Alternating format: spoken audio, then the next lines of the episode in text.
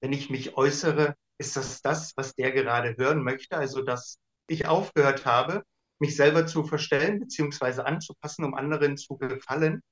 oder denen nach ihrer Meinung zu reden oder nach deren Pfeife zu tanzen, meine Nase oder was auch immer, mein Äußeres letztendlich so darzustellen, dass ich denen gefalle und es letztendlich wie so ein, wie so ein schwerer Rucksack auf, mein, auf meinen Schultern lag, bis ich dann irgendwann so die, die Bänder des Rucksacks durchgeschnitten habe und gesagt habe, bis hierher und keinen Schritt weiter, den Rucksack abgeworfen und dann so eine 180-Grad-Drehung zu machen und zu sagen, und jetzt arbeite ich an mir, an meiner Persönlichkeit, um einfach denen, die mich so haben möchten, dass ich denen passe, letztendlich die Stirn bieten zu können.